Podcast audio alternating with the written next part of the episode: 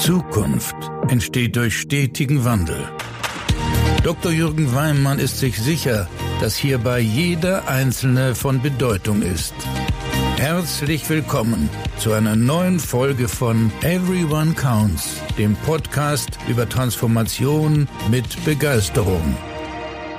Einen wunderschönen guten Morgen. Ich freue mich sehr, dass du mit mir wieder die Woche beginnst und diesen Podcast hörst. Heute möchte ich mit dir über ein Thema sprechen, was momentan viele Institute bewegt, nämlich das Thema Nachhaltigkeit. Vielleicht erinnerst du dich bereits an ein Gespräch, was ich geführt habe mit Erna Maria Trixel zum Thema Nachhaltigkeit. Das verlinke ich dir unten in den Show Notes. Heute möchte ich mal darauf schauen, was heißt es eigentlich im Sparkassenkontext und was könnten denn Ideen sein, die in deinem Institut mit zu verankern. Schön, dass du hier bist.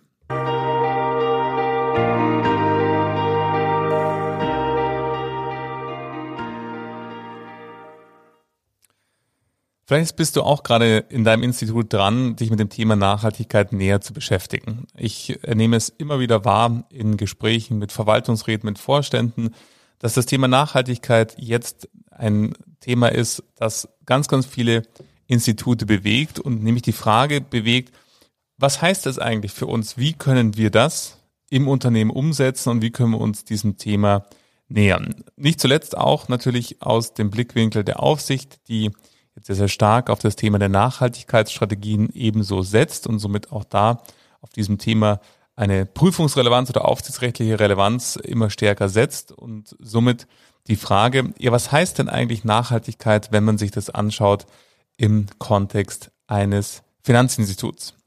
Wenn wir mal vom Beginn an uns anschauen, beginnen mit den ESG-Kriterien, die entstanden sind aus der Abkürzung für Environment, Social und Governance.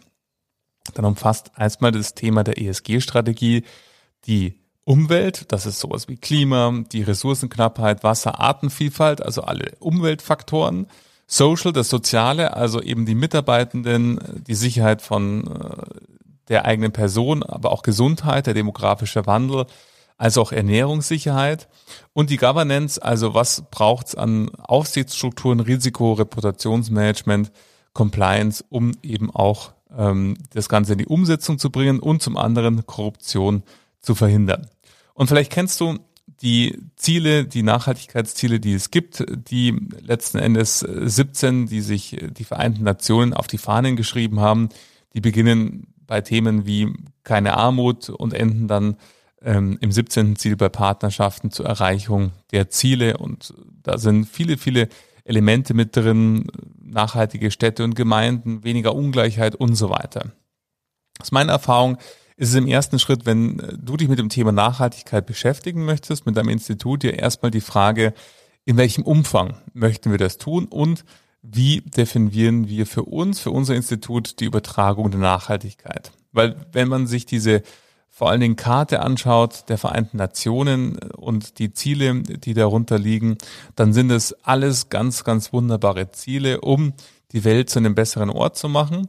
Und gleichzeitig ist die Frage, wenn man erstmal alle 17 Ziele sieht, wo kann denn überhaupt ein Institut wie eine Sparkasse oder eine Regionalbank Impact auf das Ziel letzten Endes haben und dann im nächsten Schritt, wie kann man diese Punkte angeben?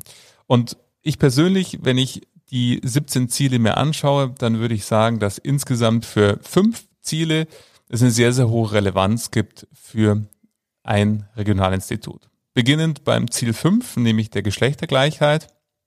Also alles, was rund um das Thema Diversity in Management-Teams, aber eben auch in der gesamten Organisation damit verbunden ist. Wie gelingt es, dass man die institutionellen Rahmenbedingungen schafft, um eben als Institut auch für Geschlechtergleichheit zu sorgen. Das hat was damit zu tun mit natürlich Auswahlprozessen, aber natürlich auch mit Bezahlungen und Zusammensetzung von Teams. Aus meiner Sicht das Ziel 5 aus den Vereinten Nationen etwas, was direkt beeinflussbar ist für ein Regionalinstitut.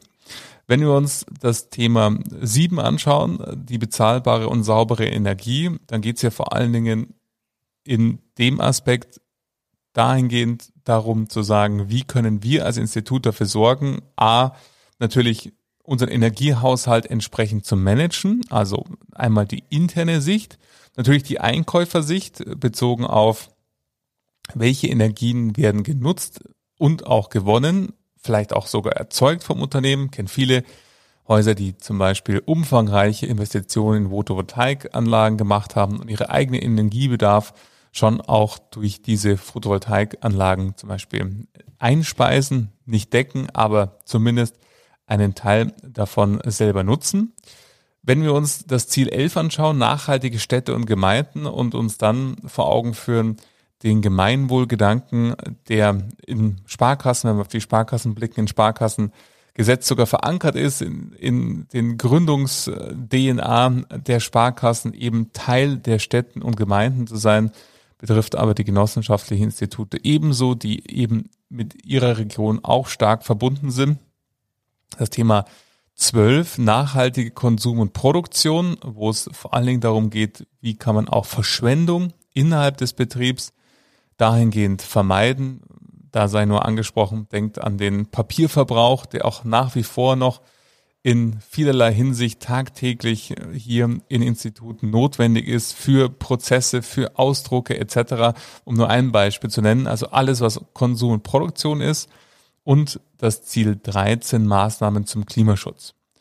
Und somit würde ich sagen, wenn man sich mit dem Thema als Haus Nachhaltigkeit beschäftigt, sich erstmal zu vergegenwärtigen von den Zielen der Vereinten Nationen, welche sind eigentlich die, die hohe Relevanz für uns haben und die wir auch als Institut zumindest mittelbar beeinflussen können. Ich persönlich würde hier die Priorität auf diese fünf genannten Ziele ähm, setzen. Einmal Geschlechtergleichheit, zum anderen bezahlbare und saubere Energien, nachhaltige Städte und Gemeinden, nachhaltige Konsum und Produktion und die Maßnahmen zum Klimaschutz.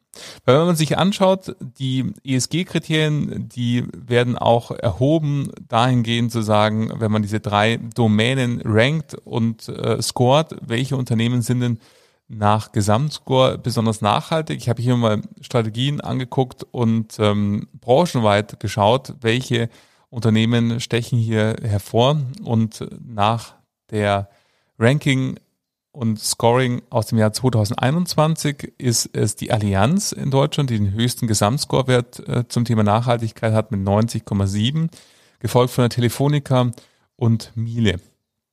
Wenn man äh, weiterschaut im Ranking, nämlich auf Platz 7 die Deka Bank mit 83,9. Also wir sehen, es gibt viele Unternehmen, die sich damit beschäftigen. Auf den vorderen Plätzen noch kein Finanzinstitut. Ähm, das erste Finanzinstitut, was ähm, innerhalb der Top 10 ist, ist die Deka Bank ähm, mit einem Gesamtscore von 83,9 insgesamt im Ranking auf Platz 7. Jetzt ist ja die Frage, das Thema Nachhaltigkeit hat ja zwei Perspektiven. Es hat eine interne Perspektive oder eigentlich drei. Eine interne Perspektive bezogen auf das Unternehmen, bezogen auf Ressourcen, Verschwendungen, Umgang mit Ressourcen.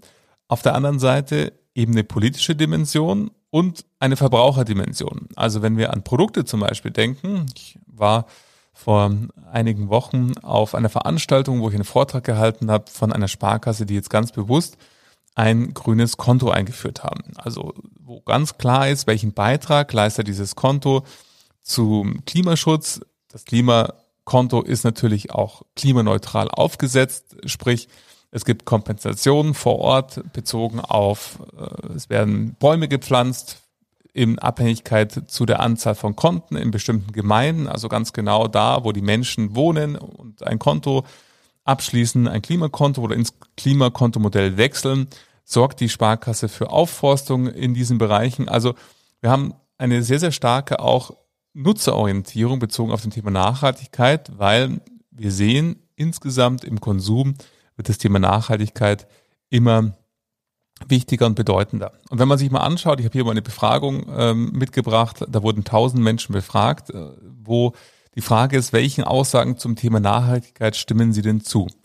Dann ist die höchste Ausprägung mit 55 Prozent der befragten 1032 Menschen, die sagen, Nachhaltigkeit darf kein Luxus sein.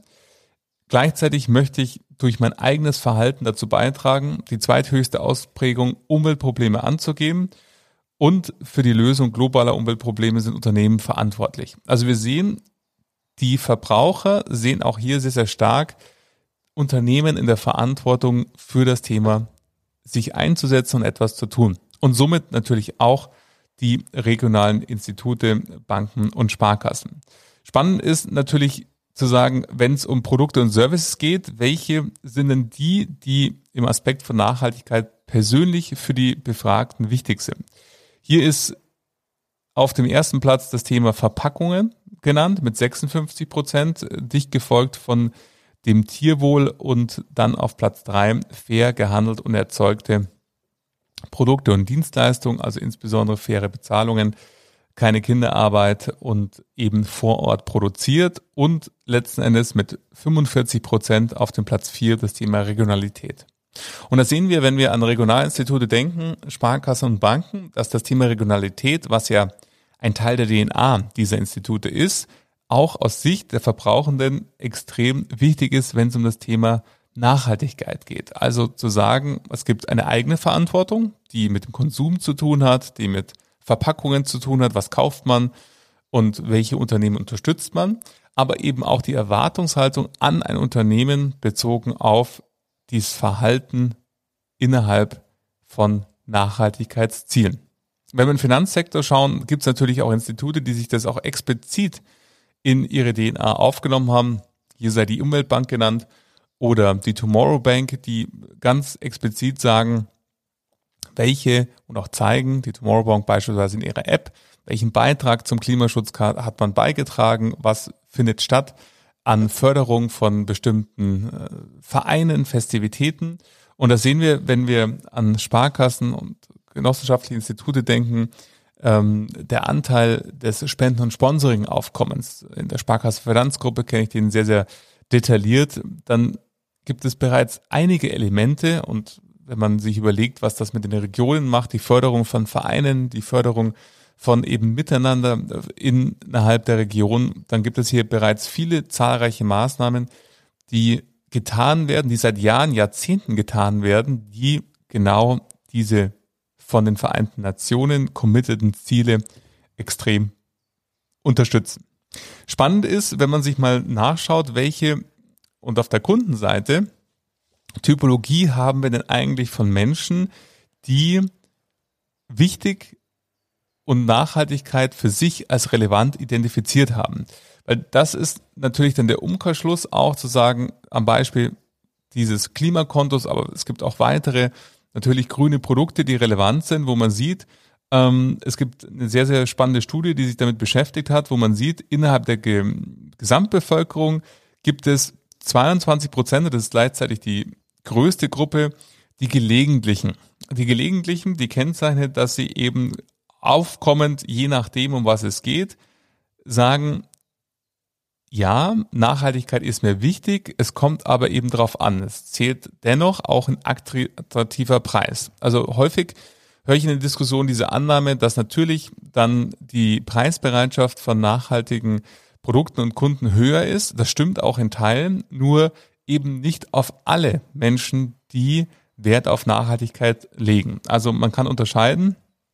Insgesamt wurden in dieser Studie ähm, hier sechs Gruppen beschrieben, wovon die größte die gelegentlichen sind, die sowohl als auch und sehr, sehr schon noch sehr, sehr stark das Thema Preis im Fokus haben, mit 22 Prozent die größte Gruppe. Es gibt bezogen auf die Gesamtbevölkerung auch einen zweitgrößten Anteil, nämlich mit 20 Prozent, die Ablehnenden, die sagen, die kennzeichnen sich darauf, dass es eher Menschen ab 55, also eher die Älteren, besonders Männer dominiert. Äh, so hoher Männeranteil wie in keiner anderen Gruppe. Und drei Viertel davon da sagen, Themen wie Nachhaltigkeit, Umwelt und Klimaschutz interessieren mich einfach nicht.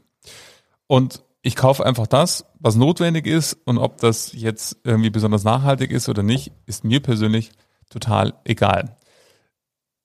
Und Wichtig ist natürlich in eurer internen Diskussion dabei auch hier zu bedenken, 20 Prozent, das war eine repräsentative Umfrage, der Kunden, denen ist es vollkommen egal, was zum Thema Nachhaltigkeit passiert. Das ist keine ethische Diskussion, sondern einfach nur eine rein objektive Betrachtung auf Beispiel dieser Befragung. Und Daraus resultieren natürlich betriebswirtschaftliche Entscheidungen. Wenn 20 Prozent der Kunden, muss man einfach wissen, keinen Wert darauf legen, dann ist es auch wichtig, das in etwaigen Business Cases oder ROI-Berechnungen letzten Endes zu berücksichtigen. Es gibt einen Anteil, 22 Prozent, die gelegentlichen, die Nachhaltigkeit Wert legen, aber eben auch auf Preis. Somit sind wir schon bei 44 Prozent an Kunden, wo es gar nicht so leicht ist, das Thema grüne Produkte oder nachhaltige Produkte hier zu platzieren, weil sie sehr, sehr genau schauen, ob das auch zu einem attraktiven Preis passiert, die 22 Prozent gelegentlichen und die anderen, die es überhaupt nicht interessiert. Spannend ist, wenn wir uns dann die weiteren Gruppen anschauen, die Konsequenten, das ist gleichzeitig die kleine, kleinste Gruppe, nämlich mit neun Prozent der Gesamtbevölkerung. Das sind die Menschen, die zum einen in Alters, allen Altersgruppen vertreten sind. Also man kann hier keinen bestimmten Altersschwerpunkt sagen. Die Altersgruppe ist zwischen 25 bis 44. Überdurchschnittliches Einkommen und ein hoher Anteil von Paaren ohne Kinder. Die kaufen nur das ein, was ganz, ganz bewusst vorher geprüft wurde, bezogen auf Nachhaltigkeit, hält das Produkt, die Dienstleistung auch das ein, was dieses Produkt verspricht. Und diese Gruppe, neun Prozent der Gesamtbevölkerung, das sind auch die Menschen, die auch für Nachhaltigkeit mehr Aufwand in Kauf nehmen. Und mehr Aufwand kann sein entweder Zugang zu dieser Dienstleistung oder diesem Produkt, aber eben auch Preis. Neun Prozent der Gesamtbevölkerung. Und das ist eben ganz wichtig, auch in der Diskussion, gerade wenn es um Produkte geht und Dienstleistungen geht, die hier sehr, sehr groß äh, angelegte Utopia-Studie, die eben zum Schluss kommt, neun Prozent der Gesamtbevölkerung gehören zu dieser Gruppe der Konsequenten. Und dann gibt's noch paar Gruppen, die dazwischen liegen. Ich möchte hier zum Beispiel mal die Sorglosen zitieren. Die machen 17 Prozent der Gesamtbevölkerung aus. Die Gruppe ist hier gekennzeichnet, dass der Altersanteil eher höher ist in dieser Gruppe. Auch einige oder häufig Männer vertreten sind, die eher bequem sind von ihrer Ausrichtung. Und somit sagen sie, Klima und Nachhaltigkeit ist mir nicht egal, aber es ist auch kein besonders dringliches Problem für mich. Die möchten weder, haben kein großes Interesse an Informationen oder Inspirationen zum Thema, sondern sind eher so spontanen Käufer. Die sagen, ja, Nachhaltigkeit ist ganz nett, wenn das irgendwie noch mit dabei ist, aber es ist nicht der Fokus. Und wenn wir uns dann eben mal vor Augen führen, wir haben kennengelernt, es gibt die Gruppe der Gelegentlichen mit 22 Prozent, die Ablehnenden hier mit 20 Prozent in der Studie und dann haben wir schon die Sorglosen noch mit dabei. Und da sehen wir, es gibt einen Großteil der Menschen, die das Thema Nachhaltigkeit entweder gar nicht interessiert oder nur teilweise interessiert oder nur interessiert in einem Kontext, der damit verbunden ist, dass der eigene Aufwand und der eigene, ähm, die eigenes Invest, wie zum Beispiel auch Geld, nicht besonders groß ist. Wir können nur eine Gruppe identifizieren, die Konsequenten mit neun Prozent, die auch bereit sind, höheren Aufwand davon äh, zu gehen. Und dann gibt es noch eine Gruppe, die Green Shopper werden die hier genannt, die ähm, eine sehr, sehr hohe weibliche Gruppe ist, die eher durchschnittliches Haushaltseinkommen haben und somit schon das Thema Nachhaltigkeit wichtig ist. Aber auch hier das Thema Invest in nachhaltige Produkte, also bin ich dafür bereit, einen höheren Preis zu zahlen, eher unterrepräsentiert ist. Und wenn wir uns das mal im Banking-Kontext überlegen, dann stellen wir fest, 20 Prozent interessiert es gar nicht. Die, die es sehr interessiert und die konsequent ihre Entscheidungen darauf auslegen, ob ein Produkt nachhaltig und ähm, ist, sind die Konsequenten. Die sind eher im Segment der höheren Einkommen zu finden und somit auch hier wichtig für den Marketing- und Kommunikationsmix auch ganz bewusst zu schauen, in welchen Segmenten spielt ihr welche Produkte oder welche Dienstleistungen in dem Zusammenhang. Und es gibt einen Großteil der Menschen, die Nachhaltigkeit zwar spannend finden, aber wenn es dann um die Kaufentscheidung geht, bezogen auf das Entscheiden für das Produkt, dann eben nicht bereit sind, einen höheren Preis zu bezahlen. Das heißt natürlich im Umkehrschluss für die internen Aktivitäten zum Thema Nachhaltigkeit erstmal A, zu selektieren, welche bereits vorhandenen Nachhaltigkeitsmaßnahmen und Ergebnisse gibt es? Wie können wir die zu den ESG-Kriterien als auch zu den Zielen der Vereinten Nationen vielleicht zuordnen? Ich habe fünf erwähnt, die aus meiner Sicht hier relevant sind. um dann im nächsten Schritt das Ganze in der Strategie zu verankern, also das klare Bekenntnis zur Nachhaltigkeit und den ESG-Kriterien als ein Element innerhalb der Unternehmensstrategie, um dann eben zu sehen, wie können wir eigentlich das Thema Nachhaltigkeit auch fördern innerhalb unserer Belegschaft, als auch innerhalb der Kundschaft. Wenn man gerade an den Firmenkundenbereich denkt, dann ist es ja so, ähm, die Themen rund um Energie, Klima, als auch Beschaffung von Materialien etc., das beschäftigt ja den Unternehmer vor Ort tagtäglich und somit auch die Firmenkunden und Gewerbekunden, Beraterinnen und Berater in euren Instituten. Und jetzt ist ja die Frage, was kann die Finanzierungsseite als auch die Inspirationsseite hier tun, um auch mit den Unternehmen darüber in den Dialog zu treten. Jetzt nicht als Moralapostel, sondern als der Finanzpartner und Begleiter, der eben auch das Thema Nachhaltigkeit ganz bewusst spielt und nicht nur auf der Kundenseite in Form von Produkten ausdrückt, Stichwort grünes Konto als Beispiel, sondern auch in der Inspiration bezogen auf der unternehmerischen Begleitung als Finanzpartner von Firmen und Gewerbekunden. Somit wäre aus meiner Sicht der wichtige dritte Schritt neben dem Aufbau der Nachhaltigkeitskompetenz dann auch die jeweiligen Zielschwerpunkte zu definieren, um sie auch nicht zu verzetteln. Wo hat das Institut die bestmögliche ökologische und soziale Wirkung auf den Einfluss, den Impact darauf dann auch entsprechende Zielgrößen abzuleiten, um auch zu sehen, welche der genannten und gewählten Ziele werden wie erreicht, kommt man denen auch näher, um dann letzten Endes auch das Handeln in der gesamten Organisation darauf auszurichten. Und natürlich gehört auch ganz zum Schluss dazu, nicht nur Gutes zu tun, sondern auch darüber zu sprechen, der alte Spruch, also auch die interne und externe Kommunikation darauf anzupassen. Ihr seht, das Thema Nachhaltigkeit in regionalen Banken ist ein Weg, der nie aufhört, der immer weitergeht, der aber einen konkreten Anfang braucht. Und aktuell nehme ich am Markt sehr, sehr viele Diskussionen wahr, die sich rund um das Thema Nachhaltigkeit drehen. Aber es gibt noch sehr, sehr wenige wirklich operationalisierte Diskussionen, wo man sagt, was heißt das jetzt konkret fürs Institut? Meine Empfehlung wäre hier, die Ziele, die ich kurz dargestellt habe, der Vereinten Nationen zu nehmen, die letzten Endes auf ihren Impact hin zu überprüfen.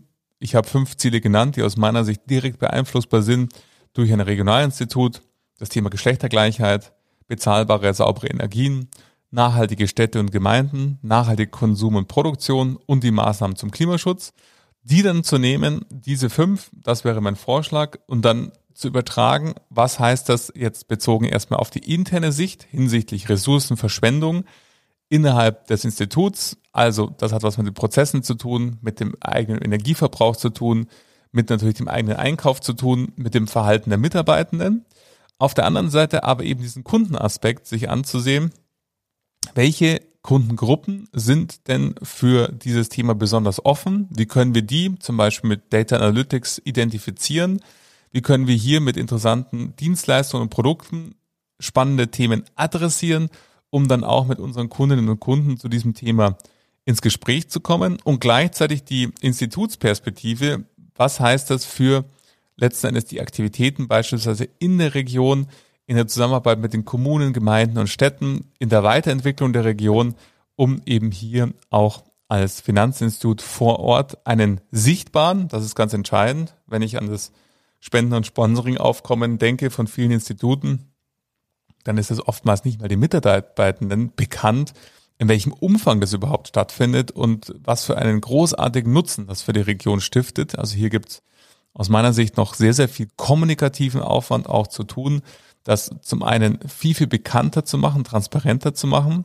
Und es gibt ja auch schöne Initiativen, wenn man an eben die ähm, Plattformen zum Beispiel denkt, die Spendenplattform der S-Finanzgruppe, wo ich ganz bewusst sagen kann, diesen Vereinen möchte ich eine Spende zukommen lassen. Die Sparkasse unterstützt es mit ihrem Zweckertrag oder mit einer ähm, darüber hinausgehenden Spende. Es gibt ja schöne Möglichkeiten bereits jetzt, die funktionieren, die vorhanden sind, um auch das transparenter zu machen, das auch kommunikativ zu vermarkten, um dann letzten Endes diesen Weg erstmal zu beschreiten und dann konsequent weiterzugehen. Ich glaube, das Thema Nachhaltigkeit darf sich stetig wandeln und somit ist es kein Projekt, wo man sagen kann, es hat ein Ende, sondern es gehört in der Unternehmensstrategie verankert als laufender, weitergehender Prozess, den man managt, den man steuert und controlt und somit auch innerhalb der Organisation am Leben hält, weil da ist jeder Einzelne, jeder Einzelne gefragt, ihren Beitrag damit dazu zu leisten. Und wenn du Lust hast, dieses Thema vielleicht in deinem Institut zu vertiefen, ich verlinke mal ähm, die Utopia-Studie in den Show Notes und gleichzeitig die Ableitung aus der Befragung, die ich gerade zitiert habe. Dazu habe ich zwei, drei Folien gemacht, die schicke ich dir gerne zu. Schreib hierzu einfach eine E-Mail an mich. Die E-Mail findest du ebenso in den Show Notes und dann freue ich mich auf den weiteren Austausch und vor allen Dingen, wenn sich noch viel, viel mehr Institute auf diesen Weg machen, wo, und das darf man ja nie vergessen, bereits vieles schon auch getan ist, weil, wenn ich zum Beispiel an die Sparkassen denke, die Zugehörigkeit und das Investment, das Gemeinwohl dienend in der Region eben Teil der Sparkassenidee von über 200 Jahren war und von dem her bereits damals, auch wenn es noch nicht Nachhaltigkeit hieß, die Nachhaltigkeit in der DNA der Sparkasse verankert war. Ich glaube, das ist auch mal ganz wichtig, sich vor Augen zu führen, dass bereits vieles Gutes da ist, teilweise noch viel zu unbekannt, das hatte ich angesprochen, aber dass eben es ein Weg ist, diesen auch konsequent weiterzugeben. Ich hoffe, es konnte dich ein bisschen zu diesem Thema inspirieren, auch dieses große, sag ich mal, Elefantenthema, wie es erstmal klingt, so ein bisschen kleiner zu machen und zu operationalisieren und freue mich auf den weiteren Austausch mit dir darüber. Nun erstmal eine schöne Woche und bis in zwei Wochen.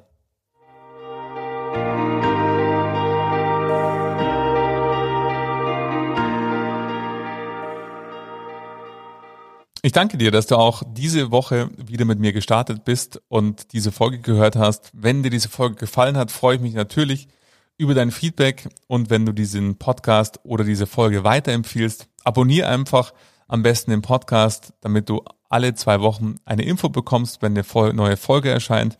Jeden zweiten Montag in der Woche ist das der Fall. Und natürlich freue ich mich auch über deine Bewertung bei Apple Podcast, wenn du mir fünf Sterne da lässt und diesen Podcast auch weiterhin treu bleibst. Danke, dass du diesen Podcast diese Woche eingeschalten hast und ich freue mich drauf, wenn wir uns in zwei Wochen spätestens wiederhören. Dein Jürgen.